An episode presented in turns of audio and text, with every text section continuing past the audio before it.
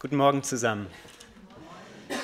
Ich freue mich, ähm, wieder unter euch und bei euch und mit euch zu sein.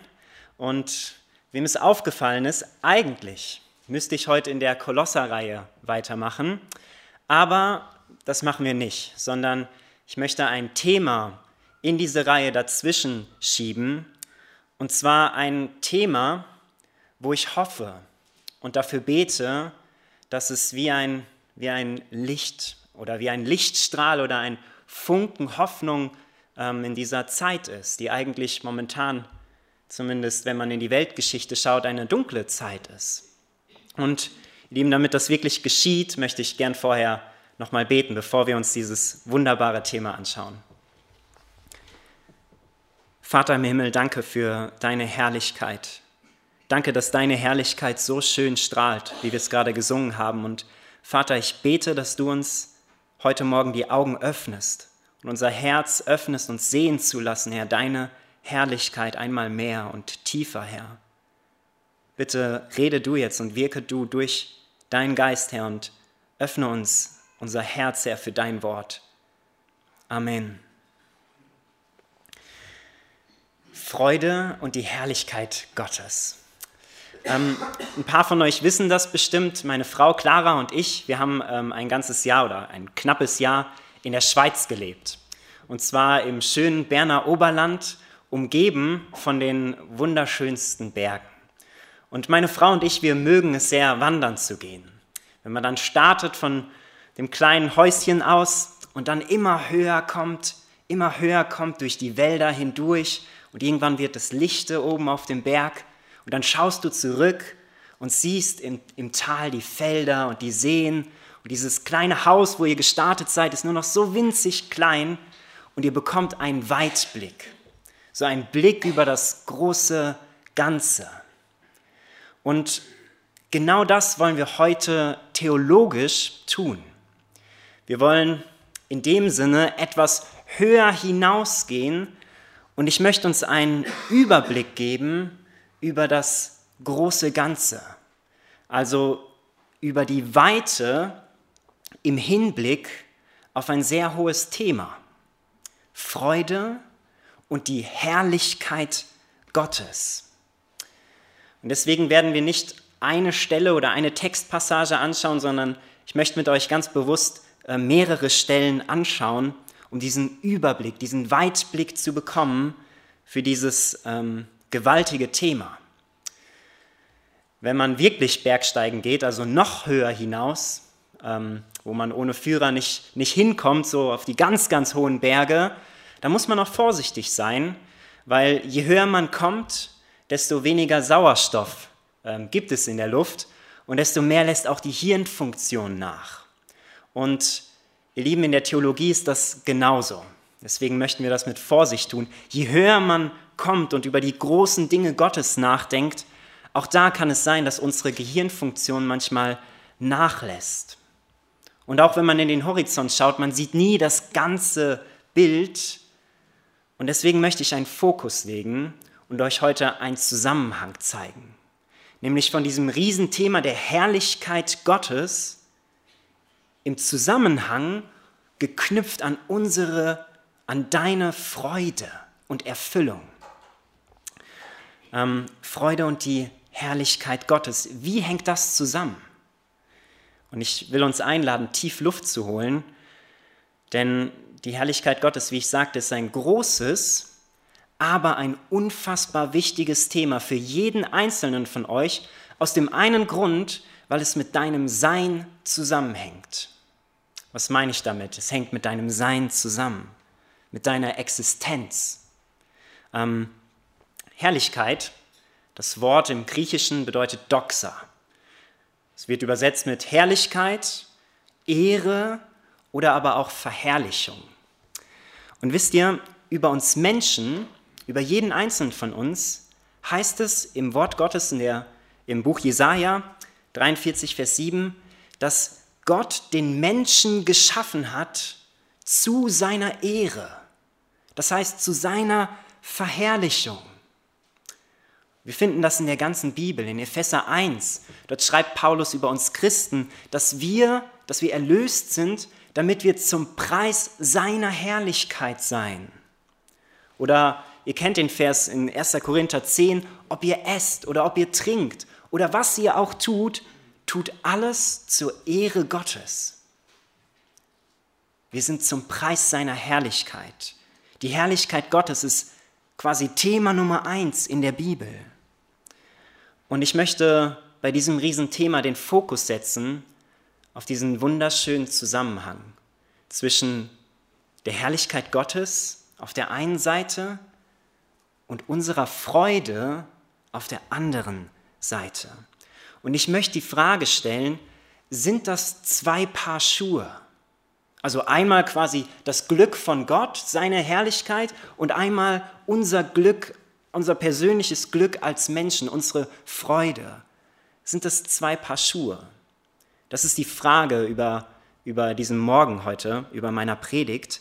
Und mein Ziel für diese Predigt ist, dass wir wie Mose, ihr kennt ja vielleicht die Geschichte, Mose ist auf dem Berg und dann kommt er 40 Tage, ist er in der, in der Gegenwart Gottes auf diesem Berg und hat so eine tiefe Sehnsucht in seinem Herzen, wo er Gott sagt, Herr, lass mich deine Herrlichkeit sehen.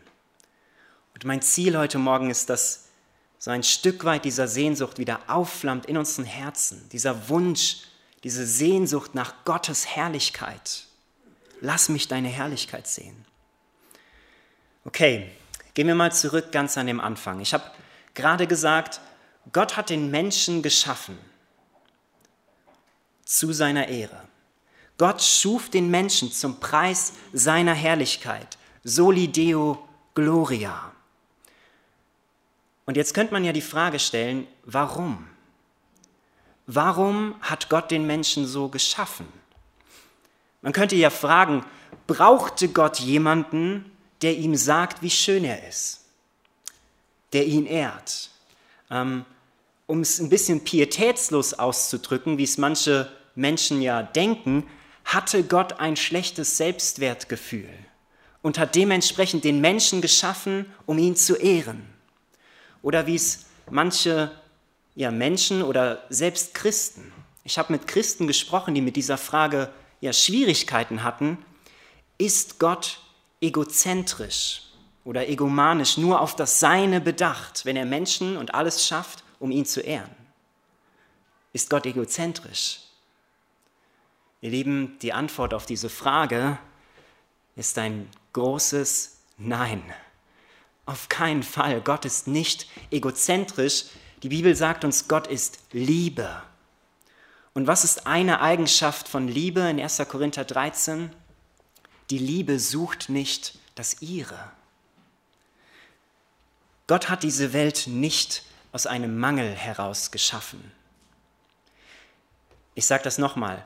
Gott hat diese Welt und damit auch dich und mich nicht aus einem Mangel heraus geschaffen, sondern im Gegenteil aus Überfluss. Gott hatte vor der Schöpfung keinen Mangel, der ihn dazu veranlasst hat, diese Welt und die Menschen darauf zu schaffen.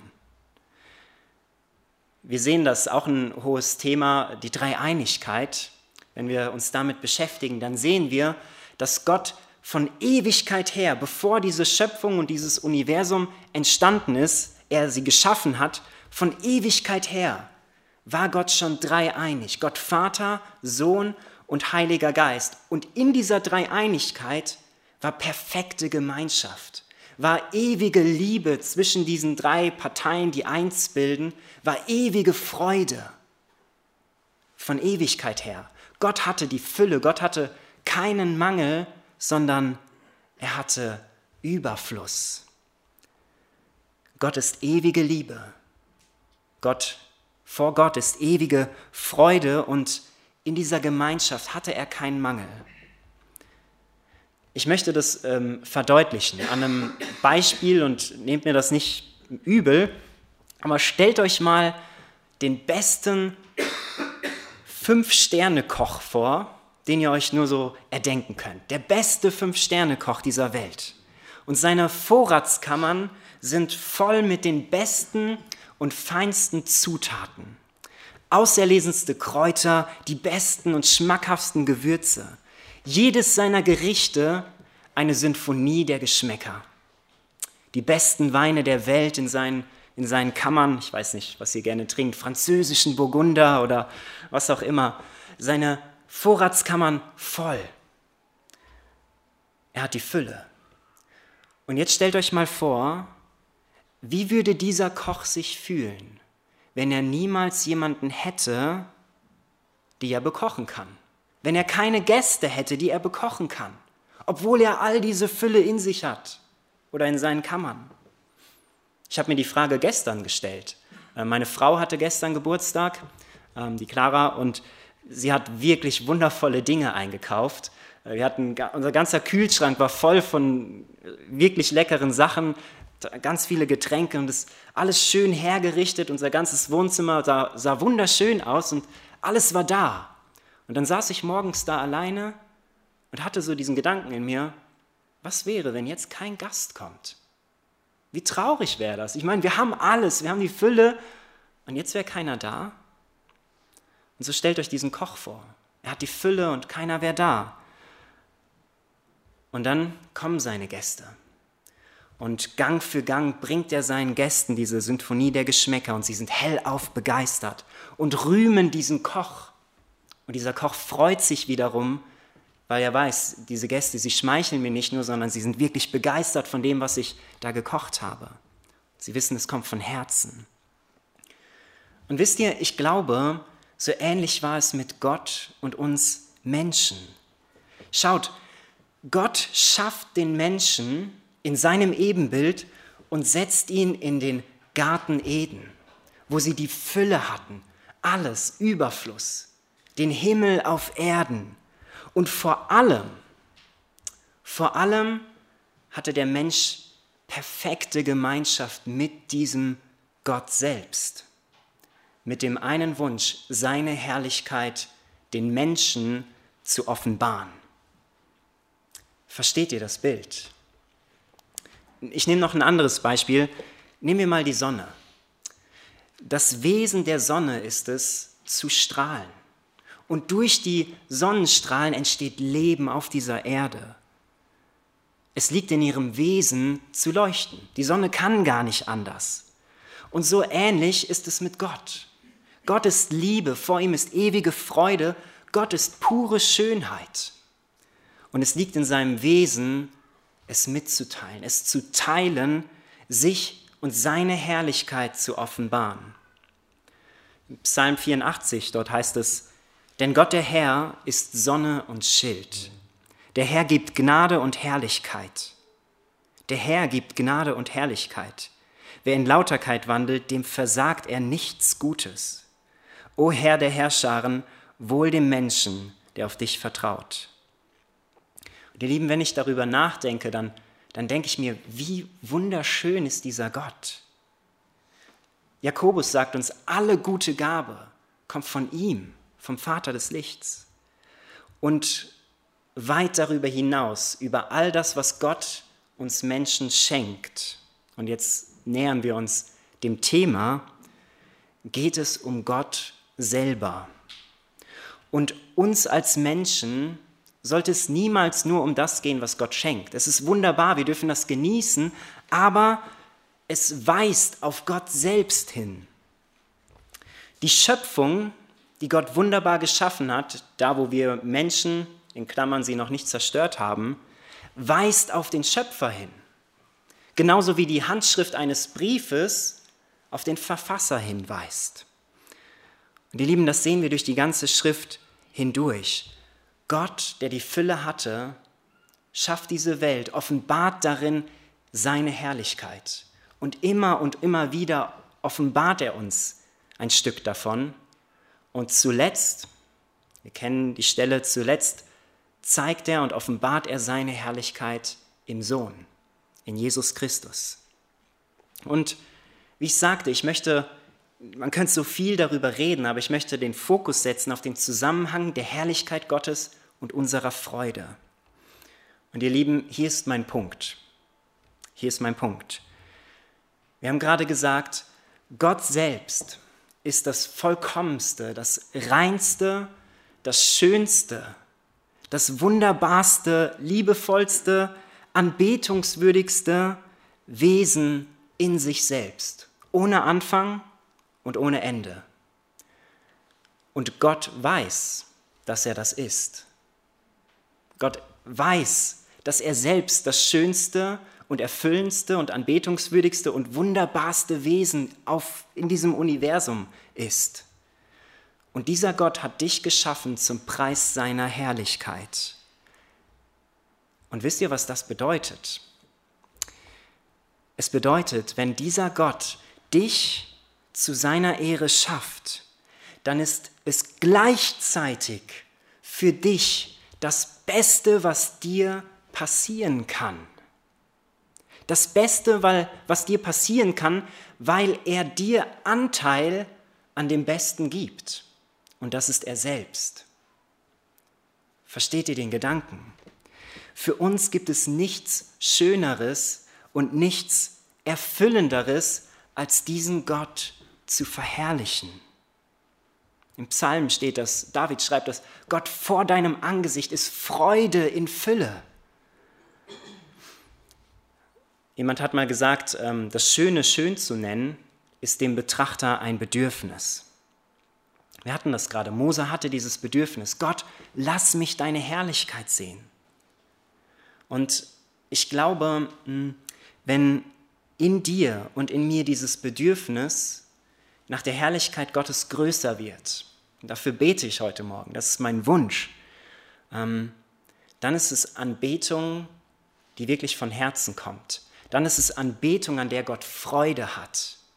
Denn wir sind aufgefordert, Gott zu lieben. Und zwar nicht nur mit unserem Verstand, nicht nur irgendwie abstrakt in unserem Kopf oder durch leere, fromme Worte, sondern wie? Mit ganzem Herzen möchte Gott, dass wir ihn lieben. Mit ganzer Hingabe, mit ganzem Gefühl, mit ganzer Freude. Und Gott ist würdig, dass wir ihn anbeten. Er ist sowas von würdig, weil er so gut ist. Ähm, Johannes Hartl ist ein katholischer Philosoph. Ähm, er hat mal was sehr, sehr Gutes gesagt, wie ich finde. Ich habe einen Satz von ihm gelesen und er hat gesagt, in der Anbetung erfüllt sich der Sinn der Schöpfung. In der Anbetung erfüllt sich der Sinn der Schöpfung. Das heißt, wie so eine Sonnenblume sich zur Sonne streckt und reckt, so sind wir Menschen darauf angelegt, uns zu Gott zu wenden und ihn anzubeten. Und es geht dabei nicht um uns. Das haben wir ja gesagt. Es geht um Gott. Aber, und hier ist wieder mein Punkt, gleichzeitig ist es für dich und mich das Beste, was uns passieren kann. Warum ich glaube, dass die Herrlichkeit Gottes auf der einen und unsere Freude auf der anderen Seite ein Paar Schuhe ist. Schaut, wenn er uns auffordert, ihn von Herzen zu ehren, dann ist es das Beste für uns. Ich wiederhole mich, weil er selbst das Beste und Schönste ist. Und dann ist es kein Ausdruck von Egozentrik von Gott, sondern vielmehr im Gegenteil ein Ausdruck seiner Liebe. Versteht ihr den Gedanken? Gott ist das Schönste und Herrlichste und er weiß das. Und dieser Gott fordert uns auf, ihn zu ehren. Und dadurch bekommen wir Anteil an seiner Herrlichkeit und darin findet der Mensch die größtmögliche Freude. Deswegen ist es ein Ausdruck von Gottes Liebe. Er ist liebevoll, nicht egozentrisch, wenn er möchte, dass wir Menschen ihn ehren. Weil hierin die größtmögliche Freude und Erfüllung des Menschen zu finden ist. Und ihr Lieben, ich finde es so wunderschön, wie wie Gott das gemacht hat. Ähm, er bekommt die Ehre, aber gleichzeitig ist es für uns ähm, die, die ehrenvollste Aufgabe, ihm die Herrlichkeit zu geben. Und die erfüllendste Sache überhaupt. Denn Gott wünscht sich das so sehr. Er wünscht sich, dass unser Herz die größte Freude nicht in dem findet, was er schenkt, er liebt uns und deswegen schenkt er uns sehr gerne all die guten Dinge, die wir täglich genießen können. Aber er wünscht sich, dass die größte Freude in dem Geber selbst ist, in ihm selbst. Die tiefste Erfüllung, die tiefste Freude eines Christen darf und soll in Gott selbst liegen. Jemand, der darüber viel gesagt hat und zu sagen hat, ist ähm, John Piper. John Piper, ähm, der hat wie so ein Lebensmotto und ich finde das, ich finde das hervorragend. Ähm, er hat gesagt, ich, erstmal sage ich es auf Englisch und dann auf Deutsch. Er sagte, God is most glorified in us when we are most satisfied in Him. Zu Deutsch, Gott ist am allermeisten in uns und durch uns verherrlicht, wenn wir am erfülltesten in ihm sind. Das heißt, wenn unsere Freude, unsere Erfüllung, unsere Sehnsucht in ihm ihren Ursprung, ihren, ihre zur Vollkommenheit kommt, sage ich mal, dann ist Gott am meisten in uns verherrlicht. Gott verherrlicht es nicht, wenn wir aus reiner Frömmigkeit irgendwie kalten und toter Religion folgen, irgendwelche Gebote tun, einfach nur, weil wir wissen, wir müssen es. Sondern Gott ist verherrlicht in uns, wenn wir, die, wenn, wenn wir ihn selbst zum größten Schatz unseres Lebens machen. Wenn unsere Freude in ihm selbst ruht. Und denken wir, er hat uns nie dazu gezwungen. Von Anfang an hat Gott dem Menschen die Wahl gelassen, denn würde es Gott ehren, wenn der Mensch gar keine andere Wahl hätte, als ihn zu ehren? Nein, würde es nicht. Deswegen gab es von Anfang an diesen Baum im Garten Eden, der den Menschen die Wahl gelassen hat. Wollt ihr bei mir sein? Wollt ihr euch zum Ursprung des Guten und des Lebens halten? Ihr dürft gehen. Ich liebe euch und ich wünsche mir von Herzen, dass ihr mich zurückliebt, aber ihr dürft gehen. Liebe zwingt nicht. Und wir sehen täglich in den Nachrichten heute und über 2000 Jahre, äh, 6000 Jahre Menschengeschichte, was passiert, wenn Menschen sich vom Ursprung des Guten abwenden. Nämlich genau das Gegenteil. Und allein das, finde ich eigentlich schon, ist ein Zeichen für die Güte Gottes. Also im Umkehrschluss quasi, wenn man so denkt. Wenn die Folge davon ist, dass Menschen sich von Gott abwenden, all das Schlechte, all das Leid, all der Krieg, der Terror ist, ähm, dann heißt es im Umkehrschluss, dass in Gott selbst all das Gute und nur in Gott selbst, von ihm all das Gute, all das Schöne, all das, ja, all das Wunderbare ist in ihm. Ähm, doch Gott sei Dank seine Liebe hörte nicht auf an dieser Stelle, als die Menschen sich von ihm abgewandt haben, sondern wie ich sagte, durch die ganze Geschichte hindurch hatte Gott immer wieder diesen einen Wunsch, sich zu offenbaren, seine Herrlichkeit den Menschen wieder zu offenbaren.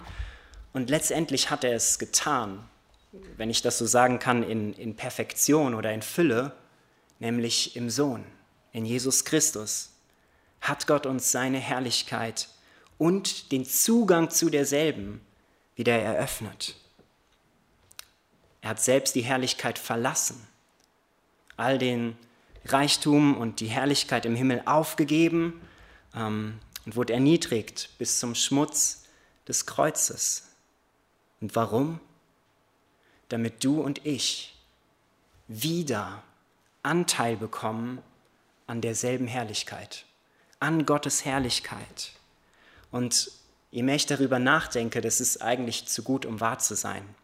Und ich, ich hoffe, ihr könnt meinen Gedanken folgen. Das sind, wie gesagt, sehr hohe theologische Gedanken, aber es, ist, es sind wichtige Gedanken, weil es was vom Wesen Gottes widerspiegelt. Ähm, unter anderem sind es auch wichtige Gedanken, weil der Feind von Anfang an, auch im Garten Eden sehen wir das, von Anfang an ähm, will er den Menschen einreden, Gott ist nicht so gut, wie du denkst. Und das kann er in Bezug auf dieses Thema auch tun. Wie gesagt, ich habe mit Christen gesprochen, die Gottes Güte angezweifelt haben, weil Gott den Menschen auffordert, ihn zu ehren. Ist dann Gott nicht egozentrisch? Und meine Antwort ist, die Antwort der Bibel ist nein. Gott ist liebevoll, wenn er dir das aufträgt, weil du die größte Erfüllung darin findest, weil dein größtes Glück in seiner Herrlichkeit ist und er dir ewigen Anteil an dieser Herrlichkeit geben möchte. Und ich habe mir mal gefragt, die Frage gestellt, ähm, wer hat eigentlich mehr davon? Also Gott schafft den Menschen und er brauchte uns nicht. Er braucht meine oder deine Anbetung, braucht Gott eigentlich nicht.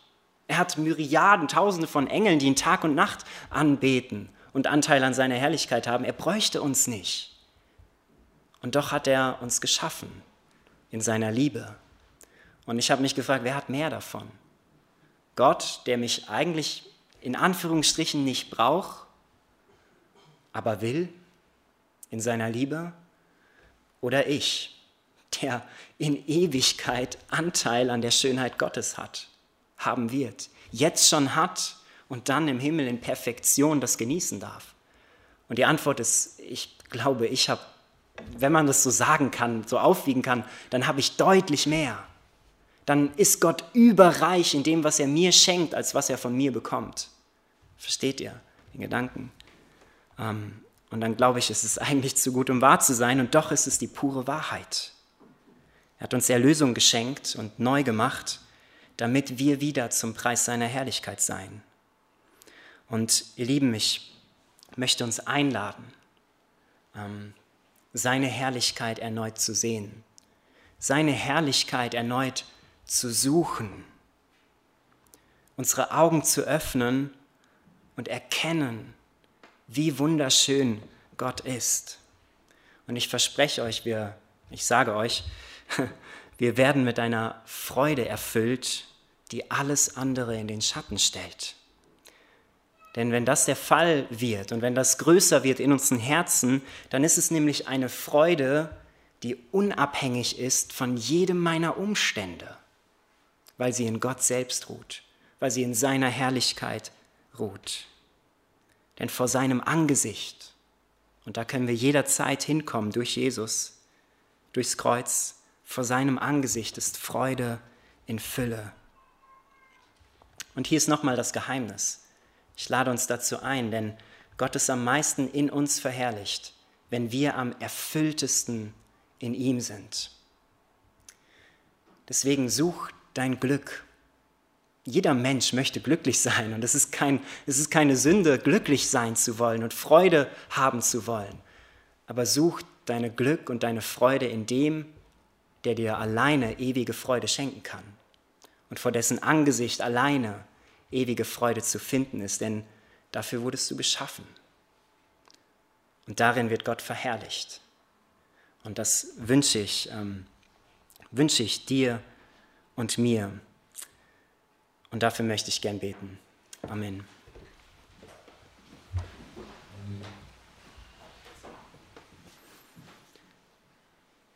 Vater im Himmel, wir danken dir von Herzen für deine Gnade, Herr, die du uns immer und immer wieder schenkst. Vater, danke für deine Herrlichkeit. Danke, Vater, dass es nichts Schöneres und nichts Größeres und nichts Besseres gibt als dich selbst, Herr. Und ähm, danke, dass du ja dich nicht vor uns verbirgst, Herr, nicht mehr. Danke, dass du dich uns offenbart hast, uns deine Herrlichkeit offenbart hast, Herr, in Jesus und dass wir dadurch wieder Anteil daran haben dürfen. Und Vater, danke, dass ähm, ja, wir die größte Freude haben, Herr, in dir. Danke, dass du unser größtes Glück sein möchtest. Und ich möchte beten, Herr, dass du uns hilfst, das zu sehen. Und ich möchte beten, dass du uns hilfst, Herr, in deine Gegenwart zu kommen, Herr. Vor dein Angesicht zu kommen, Herr, wo Freude in Fülle herrscht.